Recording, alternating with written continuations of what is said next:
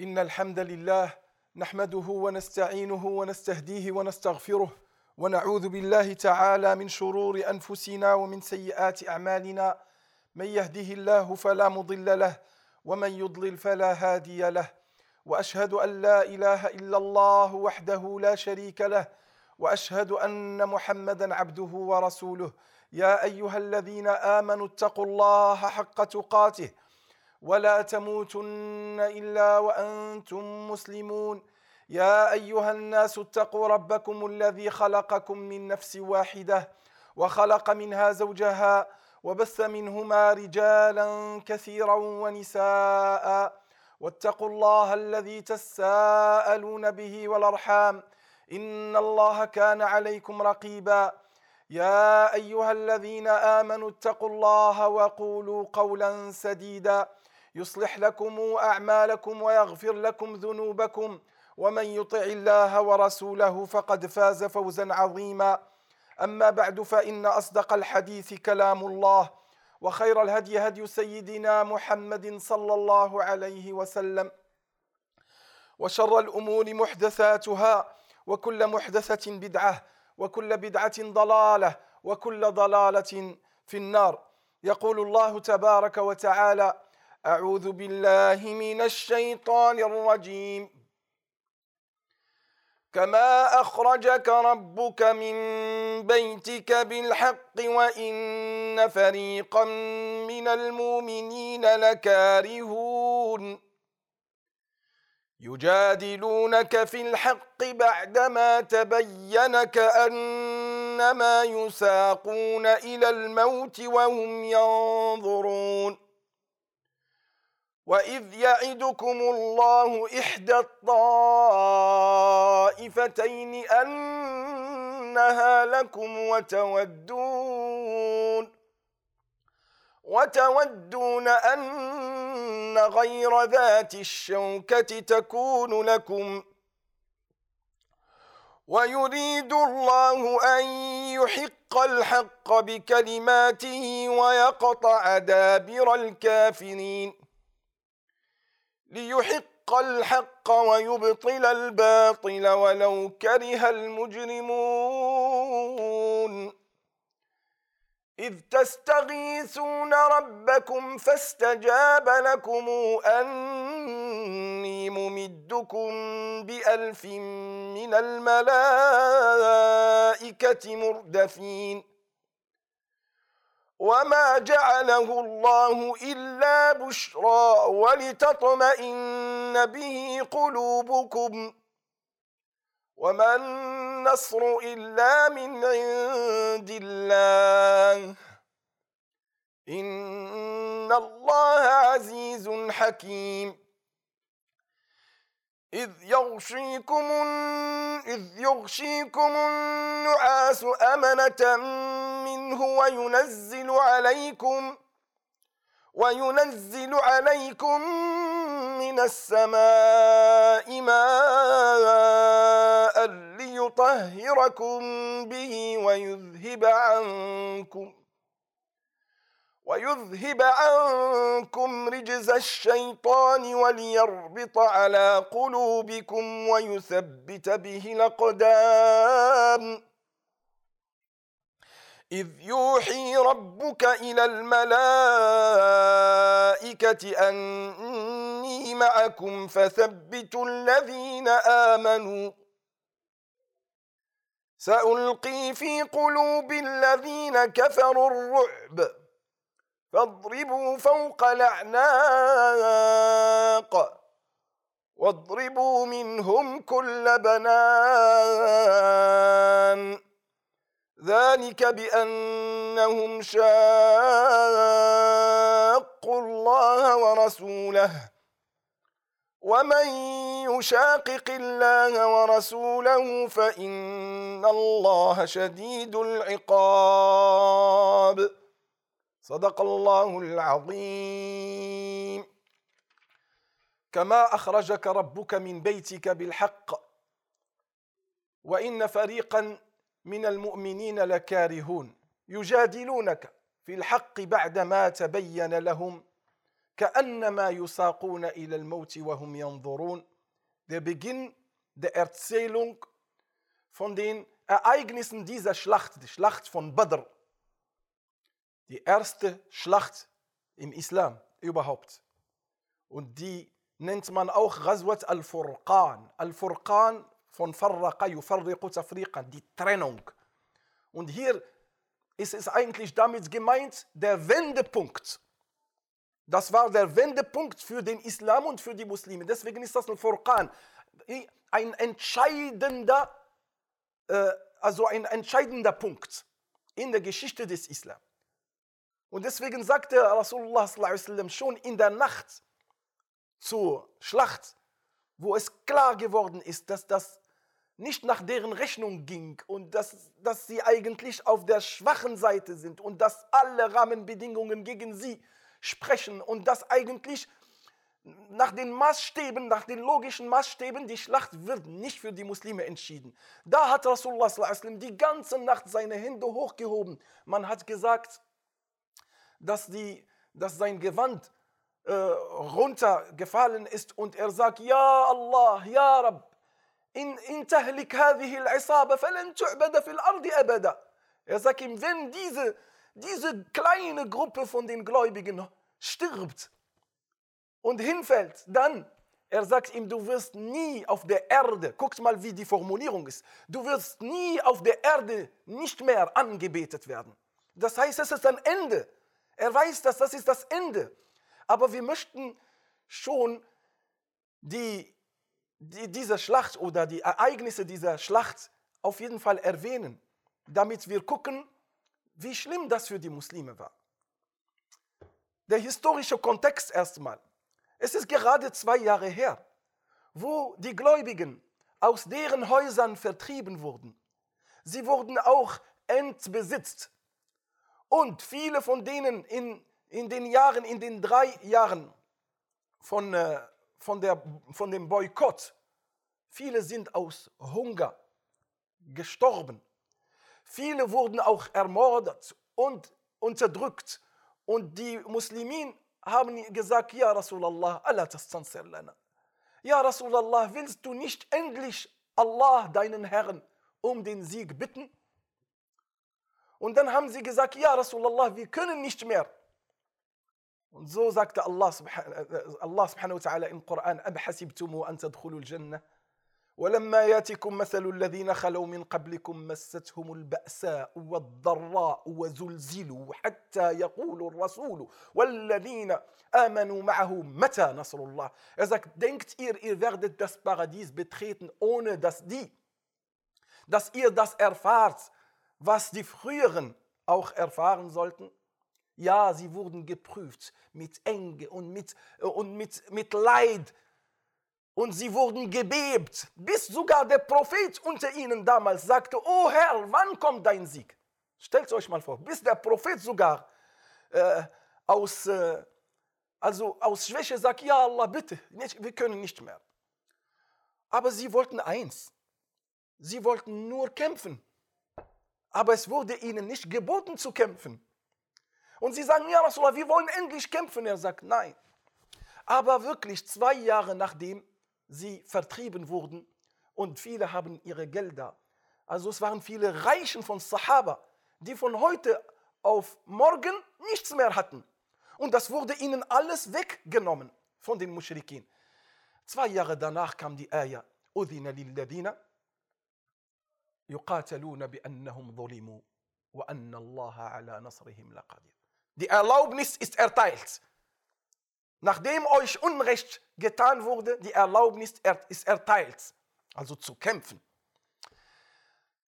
Nun, Rasulullah kam in Medina und er hat ein Bay'a-Abkommen, ein Treuhand äh, eine Treue, eine Treue mit den Medinenser abgeschlossen, dass sie ihn ihm Schutz gewähren und dass sie alles geben, damit seine Da'wah und damit er geschützt ist. Aber es stand in dem Bündnis in Medina, wenn sie dich in Medina angreifen.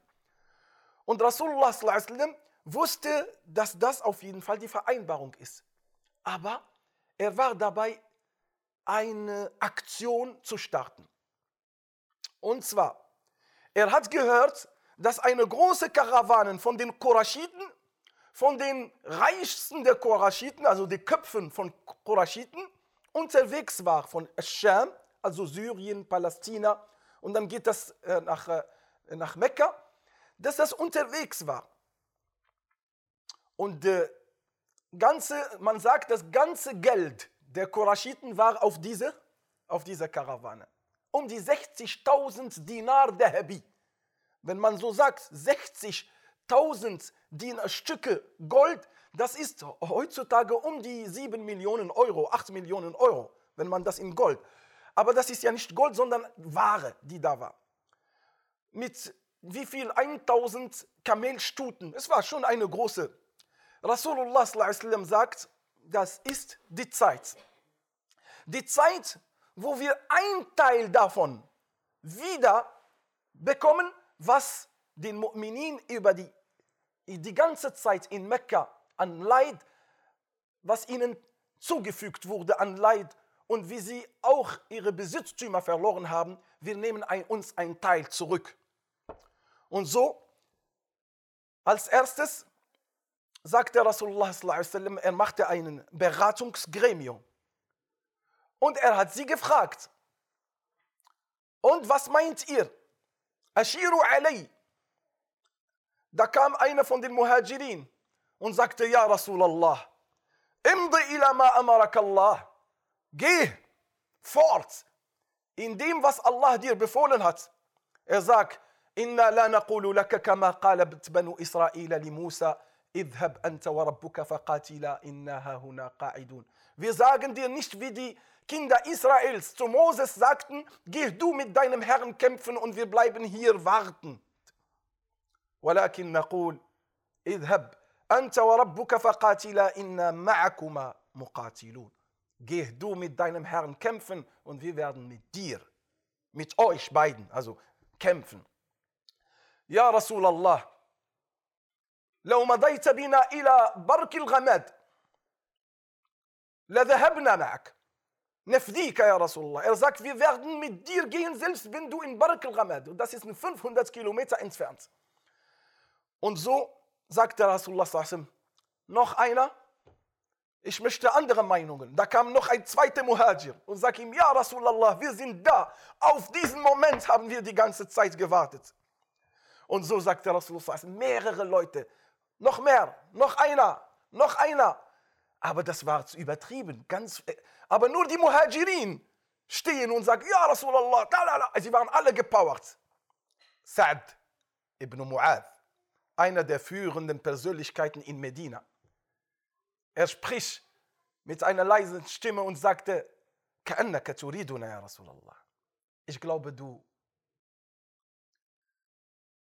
du meinst uns, ja Rasulallah, den Ansar. Keiner hat sich bisher gemeldet. Meinst du uns, ja Rasulullah? Er sagt, Naam, uridukum. Er sagt, genau eure Meinung möchte ich hören. Dann kam natürlich die führende Person. Er sagt ihm, ja Rasulallah, Bay'anak, wir haben dir die Treue gegeben, im Guten und im Schlechten. Wir geben unsere Familien und unsere Kinder, um dich zu schützen, ja Rasulallah. Er sagte ihm, Imdi ila ma amarakallah geh. Wir werden, er sagt ihm, Wallahi lau khudta al-bahra la khudnahu ma'ak. Selbst wenn du das Rote Meer überquerst, so werden wir mit dir das auch überqueren. Und dann hat er wunderschöne Worte gesprochen und nach, den, nach dem Ansari kam nochmal weitere Ansar und Rasulullah war beruhigt. Und dann begann er seine Arbeit, sie zu motivieren, ihre Emotionen zu berühren und er sagt, Sari'u ila jannatin, samawati wal ard. Oh, eilt und beeilt euch zu einem Paradiesgarten, dessen Breite wie die, Him die Himmel und Erde. Und dann begann Rasulullah seinen Plan zu geben. Er hat 314 starke Männer gewählt. 314, 300 11, 317, 319. Warum diese Zahlen? Weil wir verschiedene Überlieferungen haben. Die Zahl ist, noch, ist nicht sicher. 314 äh, Aber von denen waren nur zwei Leute, die, mit, die ein Pferd haben. Also zwei Pferde. Einmal von Miqdad ibn al-Aswad, also das war ein, ein Ansari, und einmal von Zubair ibn al-Awwam. Und sie haben nicht viel, also außer 70 Kamelstuten, aber natürlich, sie waren ausgestattet, mit, äh, jeder mit seiner Ausstattung. Ne? Und Rasulullah war dabei. Er sagt, wir möchten diese Karawane. Und dann begann er seine Leute, man nennt sie Al-A'yun, seine Augen, also seine Spionen äh, zu schicken. Die schauen, wo die Karawane jetzt ist und wann sie wo eintrifft und so weiter. In Medina hat er auch alles klar gemacht. Vertreter für das Gebet, Vertreter für die Angelegenheiten der Muslime. Und er hat das alles gesichert. Und in, in seiner Gruppe hat er zwei Scharen, einmal für Muhajirin und Ansar. Muhajirin waren 240, mehr als 40, 240 Kämpfer. Und von den, Entschuldigung, andersrum, von den Ansar, von den Medinenser waren die Mehrheit. Und der Rest waren Muhajirun. Und dann hat er auf der rechten Seite Zubair ibn al-Awwam und auf der linken Seite äh, der Al-Miqdad ibn al-Aswad. Und so ging Rasulullah sallam, und die Leute kommen mit den Nachrichten jeden Tag. Jeden Tag kommen Nachrichten, wo die Karawane ist. Und so läuft es, dass Rasulullah in der Richtung geht, wo die Karawane in drei Tagen eintreffen wird. Und dort ist ja ungefähr Badr. Badr ist ein Gebiet weit weg von Mekka, von Medina mit 160 Kilometer heute. Warum heißt das Badr? Äh, zwei Überlieferungen darüber. Äh, es war dort ein, Brunnen, reichhaltig mit Wasser, das das wie ein See gebildet hat. Und das hat ein Mann namens Badr, äh, Badr ibn al-Mustalih, äh, sozusagen gegra gegraben. Und er hat, das wurde nach seinem Namen, Badr. Und manche sagen ja, dass der, der Vollmond, nämlich al-Badr, wenn der Vollmond ist, dann spiegelt sich äh, auf dieses Wasser. Und dann nannten sie das Badr. Bi'ru Badr. Und dort kamen sie, also wollten sie ankommen. Nur wer führt die Karawane der Qurashiten? Ein schlauer, intelligenter Führer, Abu Sufyan. Abu Sufyan hat auch mitgekriegt, dass Rasulullah auf dem Weg zur Karawane ist. Und dann hat er sofort seinen Weg geändert und ist weggeflüchtet zu ganz andere, andere Richtung. Und dann hat er ihm ein Dam-Dam, heißt er ein Dam-Dam oder Dum-Dum, ich weiß nicht, wie sein Teschkil ist. Der hat ihn geschickt nach Mekka, um eine, Warn, eine Warnung zu geben. Der Dam-Dam, der war so einer, einer, der den Propheten gehasst hat und der sagt, das ist die Zeit. Er kam an und er rief in Mekka, kommt, eure Gelder sind in Gefahr und nicht eure Gelder, sondern ihr auch selbst und eure Existenz, denn ihr werdet angegriffen. Und sofort begannen sie auszustatten, aber wie es wie die Qurashiten nie gemacht haben. 1000 ausgestattete, voll ausgestattete Kämpfer mit dem wahrsten Sinne des Wortes. Bei den Sahaba war es gar kein Dir. Dir ist ja dieses Metall, Bekleidung, die von oben bis unten mit dem, mit dem Helm. Das haben die Sahaba nicht. Die sind zwar Kämpfer, aber ohne diese. Bei denen waren 600 bis 700 Kämpfer mit diesen Metallkleidung. Das heißt, sie, sie sind richtig. Und sie begannen dann sich auf den Weg zu machen. Mehr als 700 Kamelstuten, äh, 300 äh, Pferde, und so viele Sänger und Sängerinnen und Trommel und alles Mögliche. Und dann begann sich auf den Weg zu machen. Nur in der Zwischenzeit, die Karawane ist schon gerettet, es ist auch in Sicherheit. Und niemals können die Muslime diese Karawane erreichen. Es ist vorbei. Und die ist weg. Dann hat Abu Sufyan seine Boten geschickt, hey, ihr könnt ruhig sein, ich bin in Sicherheit mit der Karawane, alles ist gut. Die Qurashiten haben aber gesagt, Auf gar keinen Fall. Wir kehren nicht zurück und wir machen das doch zu einer Schlacht. Und dann machten sie sich auf den Weg. In der Zwischenzeit hat Rasulullah schon mitgekriegt, dass die Karawane nicht mehr zu erreichen war.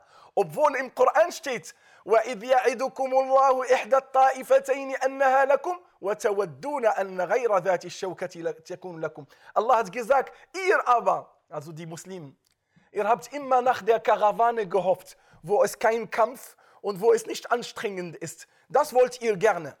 Aber Allah subhanahu wa ta'ala und sein Plan war was anderes. Auf einmal werden sie von einem Jaish Aram Ram, wie man es sagt, von einer Armee, die wirklich bebend ist und zerstörerisch ist. Und sie wird diese 300 leicht bewaffneten, sie haben Pfeile natürlich und haben auch solche äh, Gewehre, aber nicht so stark bewaffnet wie sie. Und dann werden sie sie auf sie treffen. Rasulullah schickte wieder seine Augen, also seine Spionen, um zu erfahren, wie viel ist das. Dann haben sie gesagt, sie haben äh, so und so viele Kamelstuten und sie haben so und so viel. Dann hat er gesagt, Al-Qawmu elf. Er sagt, die sind tausend. Mindestens tausend Leute hat er gesagt. Und natürlich die Sahaba begannen, viele von denen Angst zu haben. Ja, Rasulallah. Und der, der Prophet sallallahu alaihi wasallam begann sie anzufeuern und sagt, Allah Ta'ala ist mit euch und er wird uns nicht in Stich lassen. Und er sagt, er hat es mir versprochen. لقد وعدني الله إحدى الطائفتين. Allah hat mir eins von den beiden schon versprochen. Und der Sieg ist in unserer Seite. Und natürlich, sie glauben an den Propheten sallallahu alaihi wasallam voll und ganz. Und dann begann die Strategie vor dem Kampf. So machte sich Rasulullah sallallahu alaihi wasallam Richtung Badr. Und in Badr gibt es sehr viel Wasser. Dann stationierte sallallahu alaihi wasallam am Wasser. Und da kam ein Mann von der Sahaba. Er sagt ihm, ja Rasulallah, dass wir hier stationieren. أهو وحي أنزله الله عليك أم هي الحرب والمكيدة Er sagt ihm, ist das eine Eingebung von Allah, dass du hier stationierst? Oder ist das nur ein strategischer Plan von dir, von Kriegs, ein Kriegsplan. Er sagt ihm, nein, das ist nur ein Kriegsplan. Er sagt ihm, falsch, ja Rasulullah, falsche Idee. Guckt mal, wie die Sahaba ihn behandeln als Mensch, so wie sie, der verfehlen kann, aber auch ihn behandeln als Prophet, wo sie nur gehorchen. Und deswegen fragte er zuerst, ist das von Allah oder von dir? Er sagt, nein, von mir, falsch. Sofort, falsch. Er sagt ihm dann, er sagt ihm, ja Rasulallah, Sie haben so einen langen Weg und das Wasser wird nicht mehr übrig sein. Das wäre ein großer Fehler, wenn wir ihnen den Zugang zum Wasser machen. Wir bauen Mauer um, um das Ganze, also um das Wasser. Und wir lassen das Wasser hinter uns. Und, und wir werden das auch umkreisen. Und wir, wir, wir lassen sie nicht. Dann hat Rasulullah seine Meinung aufgenommen. Und dann begann Rasulullah sie anzufeuern, bis die beiden Seiten bzw. aufeinander kommen. Al-Udwatul Quswa wal-Udwatul Dunya. Es war die obere Seite von Badr und die untere Seite. Die untere Seite die Richtung Medina und die andere ist Richtung Mekka. Und so haben die anderen auch dort stationiert. Jeder schaut auf die anderen Reihen und der Kampf steht vor der Tür. Die Sahaba alaihim begannen zu streiten miteinander, weil manche sagen, das geht nicht. Niemals werden wir das schaffen. Und andere sagen, hey, haltet fest. Also wie Allah Ta'ala sagt, يجادلونك في الحق بعدما تبين كأنما يساقون إلى الموت وهم ينظرون. Er sagt, sie begannen zu streiten in, die Wahrheit, in der Wahrheit, als würden sie zum Tod getrieben werden, während sie es schauen. Das heißt, sie hatten so eine Angst. Und es ist eine natürliche Angst. Eine natürliche Angst. Und so hat Rasulullah die ganze Nacht gebetet und hob seine Hände hoch. Ja Rabbi, Nasraka alladhi wa'adtani. Nasraka alladhi wa'adtani. Dein Sieg, den du mir versprochen hast. In tahlik hadhihi al-isaba falan tu'bada ba'da al Und so hat Rasulullah die Reihen geordnet. In der Nacht aber davon. Es war ein Problem, dass der Ort, wo sie waren, der Sand war nicht gut. Ihre Füße gehen immer rein. Und das ist für den Kampf keine gute Sache. Es ist keine Hilfe.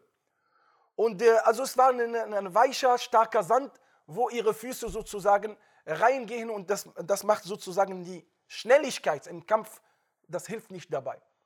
Dann hat Allah Ta'ala über Nacht einen leichten Regen regnen lassen, sodass die Erde viel besser geworden ist. Und dieser Regen war ein Segen von Allah Ta'ala. Er sagt, er schickte euch einen Schlaf, der euch beruhigte. Das war auch ein besonderer Schlaf. Auf einmal schliefen sie in der Nacht in einer ruhigen Art und Weise. Amanatan min, als Sicherheit für euch von Allah. وَيُنَزِّلُ عَلَيْكُم مِّنَ السَّمَاءِ مَاءً Und er ließ Wasser regnen. لِيُطَهِّرَكُم بِهِ Auf dass er euch damit reinigt. لِيُطَهِّرَكُم بِهِ وَيُذْهِبَ عَنْكُمْ رِجْزَ الشَّيْطَانِ Und damit diese Einflüsterungen des Satans verschwinden. Dieses Wasser soll so, solche Effekte verursacht haben, dass solche Zweifel bzw. alles, was sie an Ängsten hatte, verschwand. ويذهب عنكم رجز الشيطان وليربط على قلوبكم und mit diesem Wasser hat er auch eure Herzen verfestigt. Und er hat eure Füße, eure Beine auch befestigt. Das heißt, sie haben Stärke bekommen, Motivation. Im nächsten Morgen hat Rasulullah die Reihen geordnet. Und er hat drei Reihen. Die ersten, das sind die Leute, die mit den Pfeilen schießen. Zweiten, äh, zweite Reihen, das sind diejenigen, die mit diesen Speeren äh, schießen. Und dann die Kämpfer.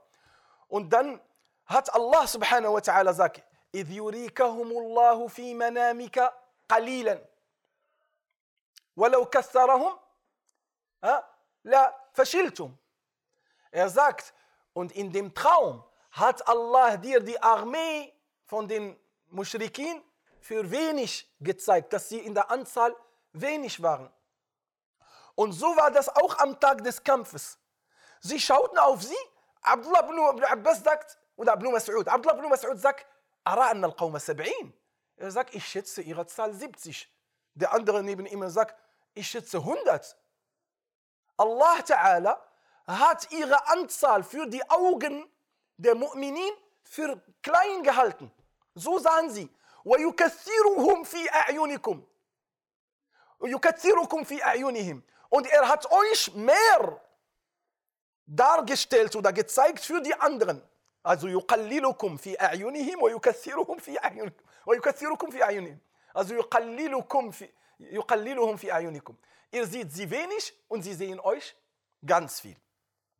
Und so hat Rasulullah sallam die Reihen geordnet und ich habe euch über den äh, Aswad, äh, ein Sahabi, der eine Aktion mit dem Propheten machte, als er sich nicht in der Reihe stand, gerade.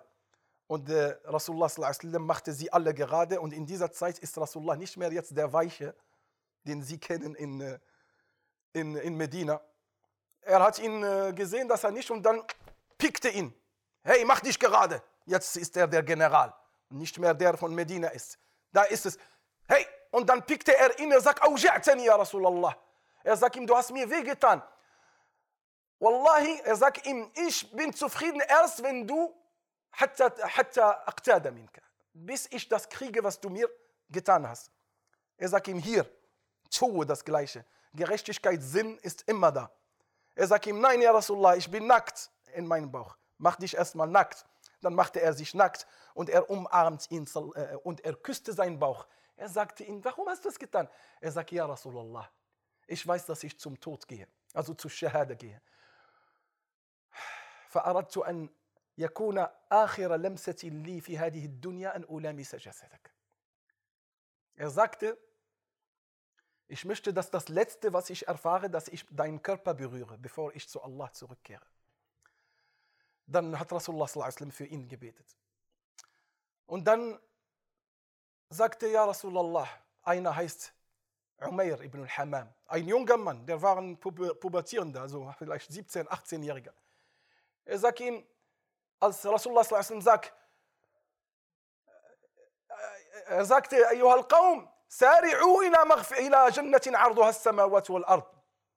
Er sagt, beeilt euch, heute ist der Weg zu einem Paradiesgarten, dessen Breite wie der Himmel und die Erde ist.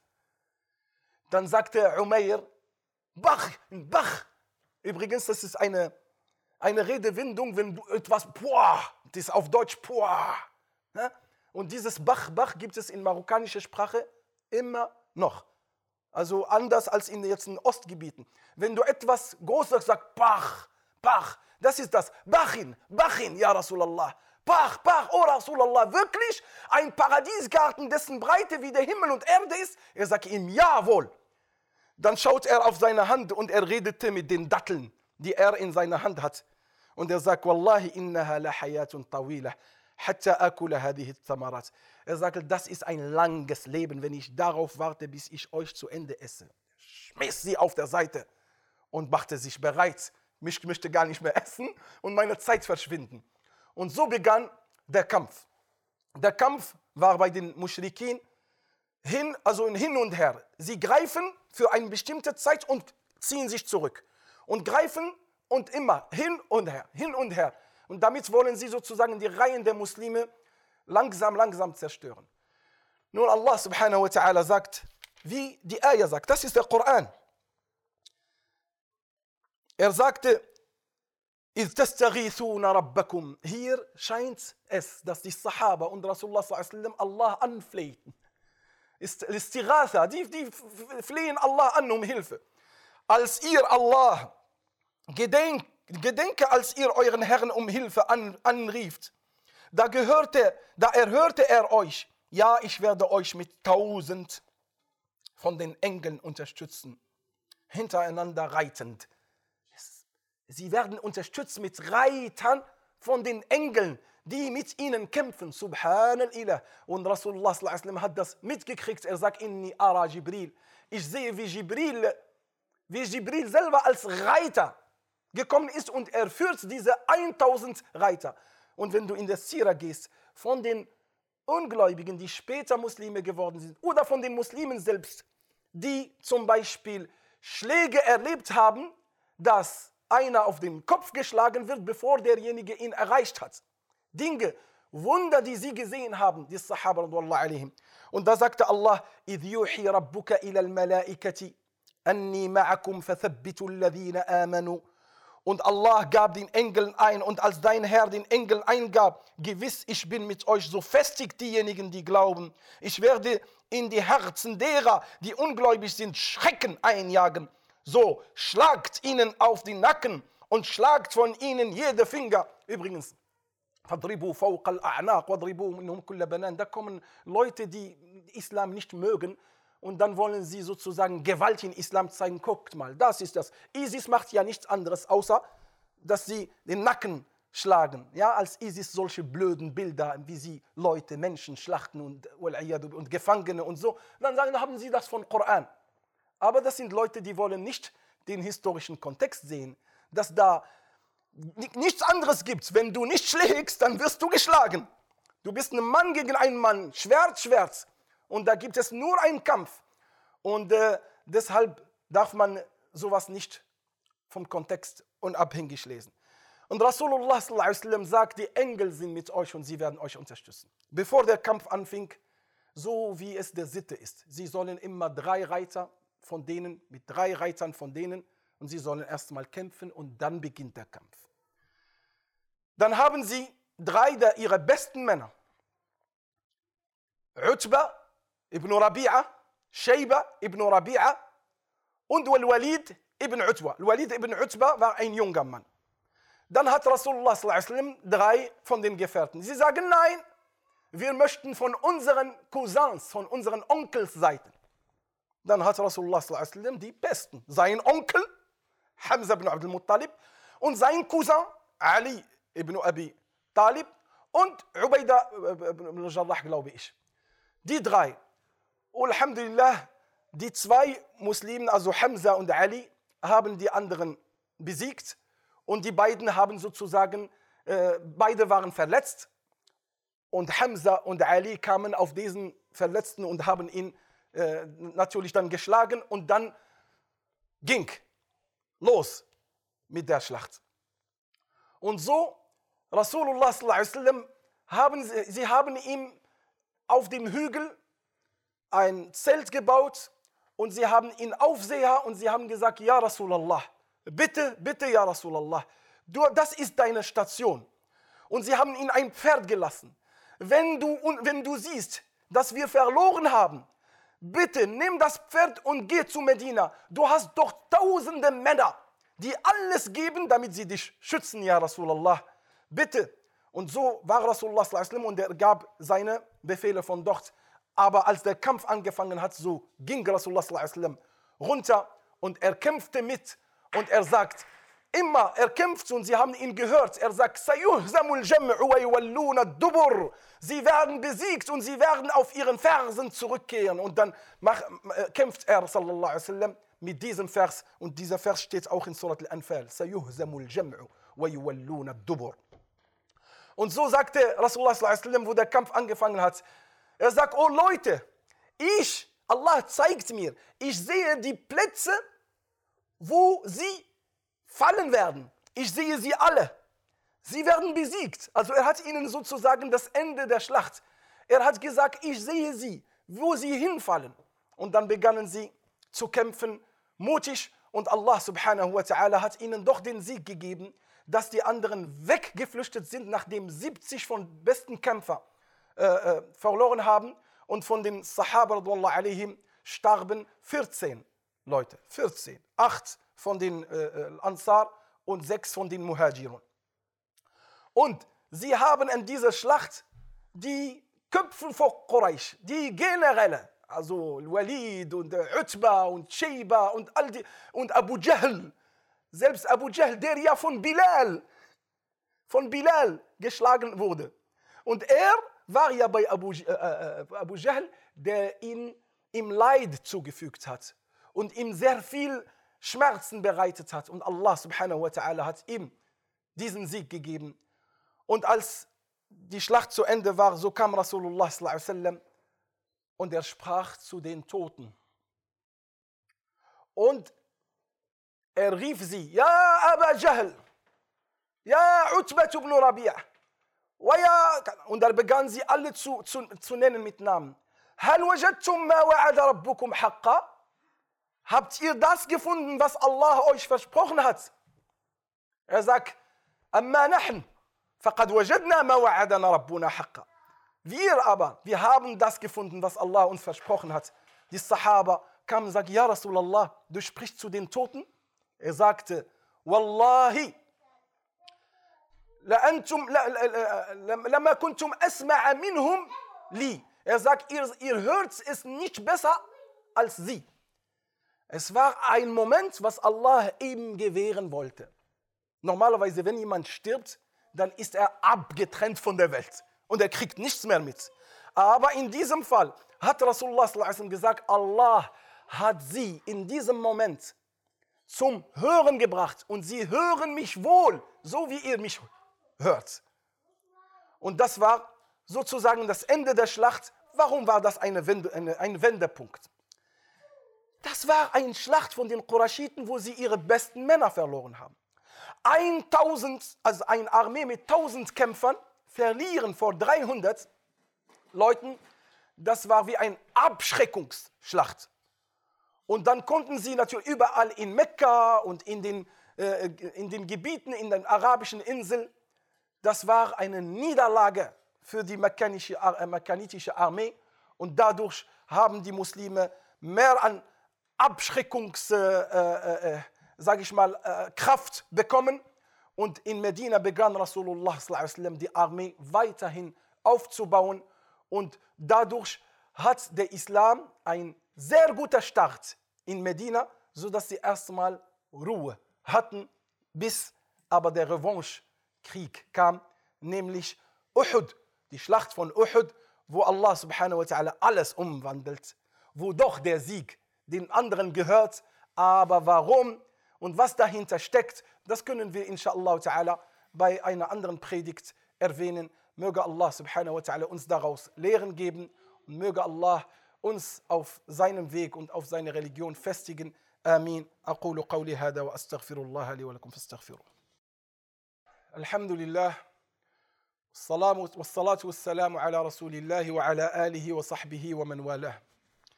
ein paar Islamkritiker von den Islamhassern nehmen von der Sira des Propheten ein paar Passagen, um den Islam anzugreifen, aber auch um die Barmherzigkeit des Islam anzuzweifeln.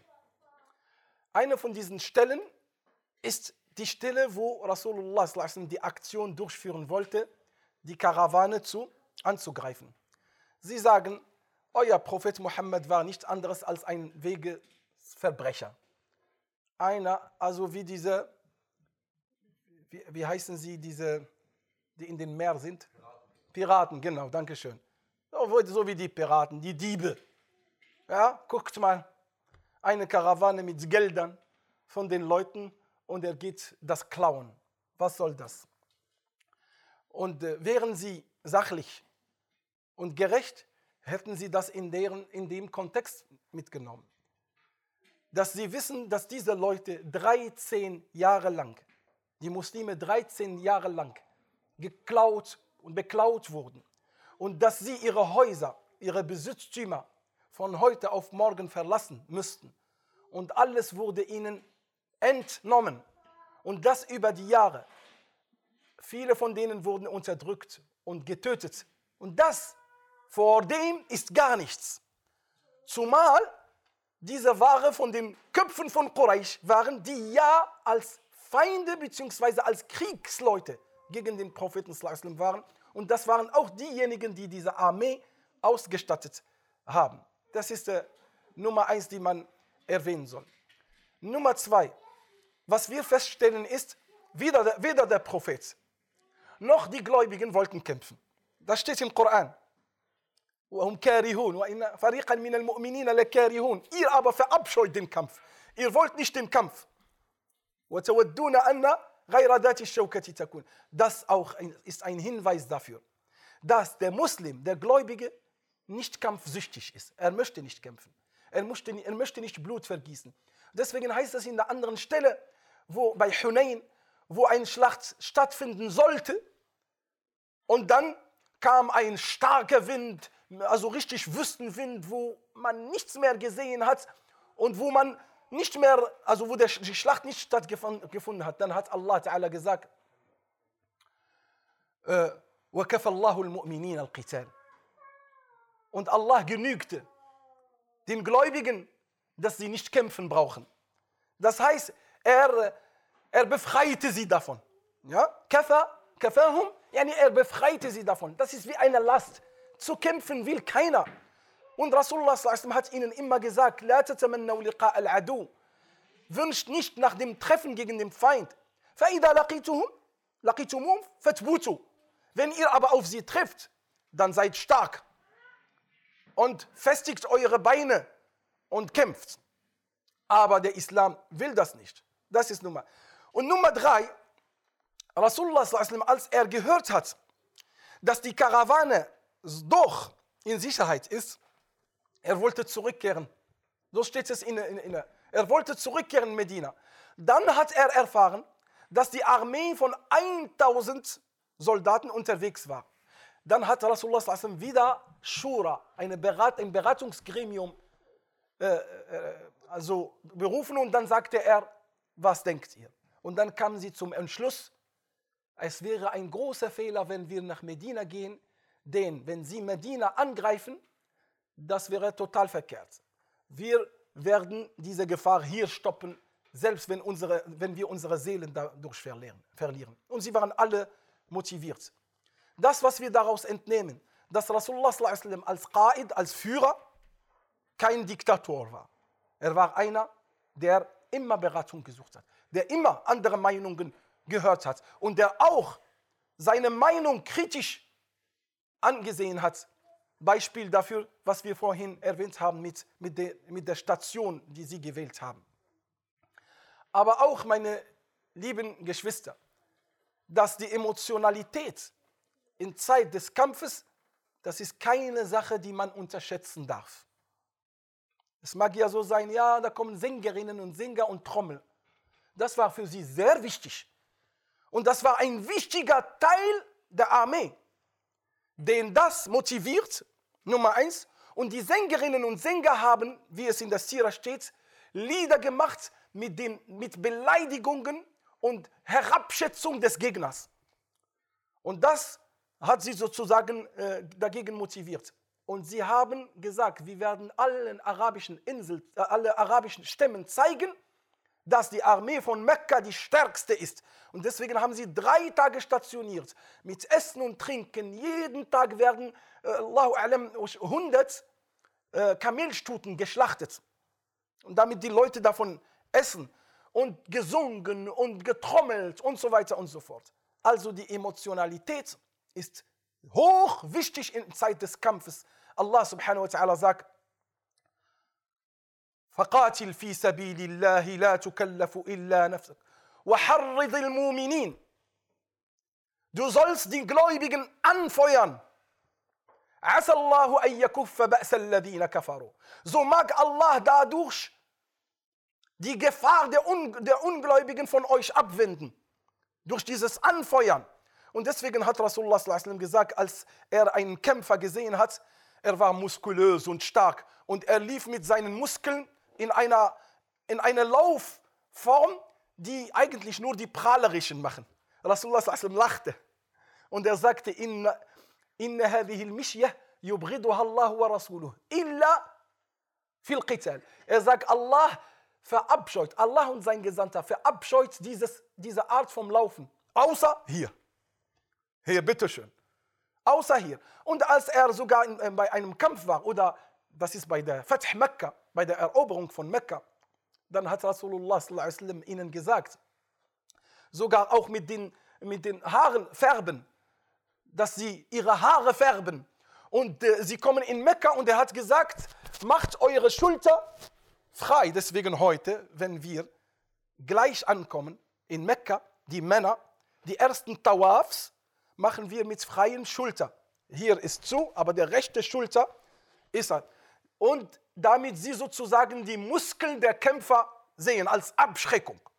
Als Abschreckung. Solche Sachen, die mit Emotionen zu tun haben, die sind auch wichtig für den Kampf. Und das hat Rasulullah wohl gemacht mit Ayat und mit Ahadith. Deswegen gehört zu der Armee auch extra Anfeuerer, die die Kunst haben zur Motivation.